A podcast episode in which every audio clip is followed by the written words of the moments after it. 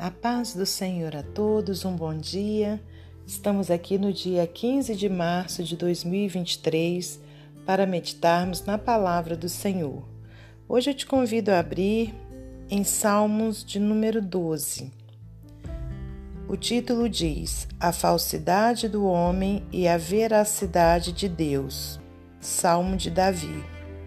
Salva-nos, Senhor, porque faltam os homens benignos porque são poucos os fiéis entre os filhos dos homens.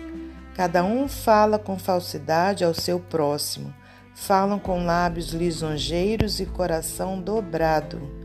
O Senhor cortará todos os lábios lisonjeiros e a língua que fala soberbamente, pois dizem: com a nossa língua prevaleceremos. Os lábios são nossos, quem é o Senhor sobre nós? Por causa da opressão dos pobres e do gemido dos necessitados, me levantarei agora, diz o Senhor. Porém, em salvo aquele para quem eles assopram. As palavras do Senhor são palavras puras, como prata refinada em forno de barro e purificada sete vezes. Tu nos guardarás, Senhor, dessa geração nos livrarás para sempre. Os ímpios circulam por toda parte, quanto, quando os mais vis dos filhos dos homens são exaltados. Senhor nosso Deus e nosso Pai, te agradecemos por mais essa oportunidade que o Senhor nos dá de estarmos aqui meditando em Sua palavra. Pai querido, nessa hora eu te peço perdão pelos meus pecados, por minhas falhas. Te peço que me use como instrumento seu para transmitir a Sua palavra Pai, que o Senhor abençoe também a todos os ouvintes, Pai, pela tua misericórdia, que o Senhor atenda às necessidades, meu Deus, de cada um, em nome de Jesus. Clamamos ao Senhor por tua graça, por tua misericórdia sobre nossas vidas, sobre nossas famílias, que o Senhor continue nos guardando, protegendo os nossos, nos livrando do mal. Muito obrigada, Senhor, por tudo. Que o Senhor seja louvado em nome de Jesus. Amém. Meus amados irmãos, minhas amadas irmãs, é com muita alegria que estamos aqui para mais um dia de meditação na palavra do Senhor. É, aqui nessa passagem que acabamos de ler no livro de Salmos, vem falando sobre um assunto muito importante e muito é, que faz parte né, de nossa realidade atual: a falsidade do homem. Irmãos, é, não sei se vocês têm percebido como tem aumentado a falsidade né, é, em relação às pessoas umas com as outras. É, conforme a gente leu aqui, muitos falam com lábios lisonjeiros, né? Ah, você é minha amiga, você é meu amigo. Agora mesmo está andando né, uma modinha, entre aspas, aí na, nas redes sociais, onde as pessoas né, ali falam te amo com muita facilidade. É, aí uma fala elogia a outra, a outra vira, por exemplo, né, uma fala linda embaixo de uma foto, aí a outra pessoa que recebe aquele elogio vira e fala assim: é, não mais que você, você que é linda. Então, isso se tornou corriqueiro né, nas redes sociais e, em todo lugar. As pessoas estão com facilidade né, de se expressarem umas para as outras com elogios, coisa que no passado não era dessa forma. No passado, para alguém falar para outra né, um elogio era algo é, difícil mas agora parece que, que se tornou muito fácil. Mas porque, infelizmente, temos observado que a falsidade tem aumentado. Claro que isso não ocorre com todos, é lógico que não. Né? Eu tenho certeza que eu, você, nós não, não agimos assim com os nossos irmãos, com os nossos amigos. Né? Se estamos aqui ouvindo a palavra de Deus, nós sabemos né, como proceder na nossa vida para que a gente não seja falso, mas estou dizendo em relação às pessoas né, que muitas vezes não conhecem a palavra de Deus, que não são é, seguidores de Jesus Cristo. né? ou que por algum outro motivo até são, mas que se desviam né, dessa palavra maravilhosa e agem com falsidade com seu semelhante. Então, irmãos, a gente precisa vigiar, né? Porque a gente está aqui hoje aprendendo com a palavra de Deus o quão Deus abomina esse tipo de coisa. Então, que isso nunca venha fazer parte né, da nossa vida, a falsidade, e que a gente tenha também os nossos olhos abertos, né, é, aliás, o nosso coração com um discernimento de entender quando estão agindo conosco com falsidade. Então vamos voltar aqui nos versículos para a gente meditar. Olha, salva-nos, Senhor, porque faltam os homens benignos, porque são poucos os fiéis entre os filhos dos homens. Então aqui, olha, já vem para a gente é, um exemplo de como agirmos. Um exemplo de quê? De oração. Então, a gente precisa orar a Deus para o Senhor nos salvar dessas pessoas né, que não agem com, com lealdade, né, com essas pessoas que na realidade não são benignas, né, porque são poucos os fiéis entre os filhos dos homens.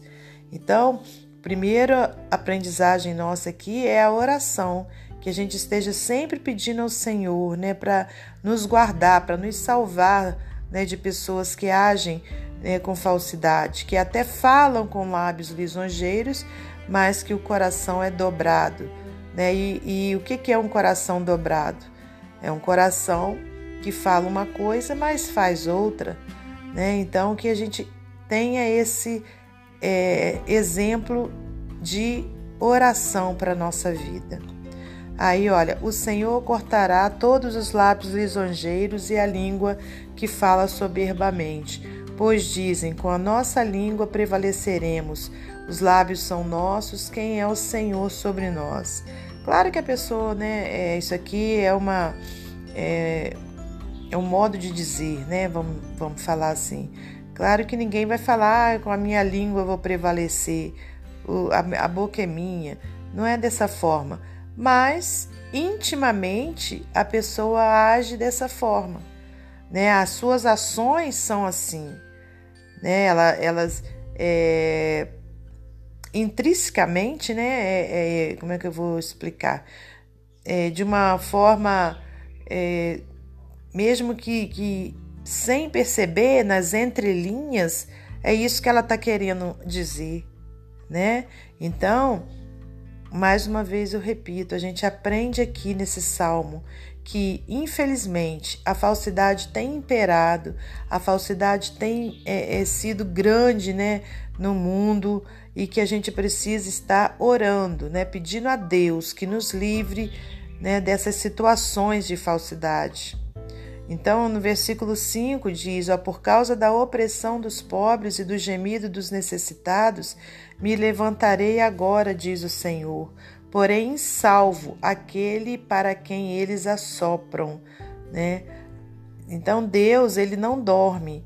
O Senhor, ele vê, ele vê todas as coisas, né? Então aqui a gente já leu que ele cortará todos os lábios lisonjeiros e a língua que fala soberbamente.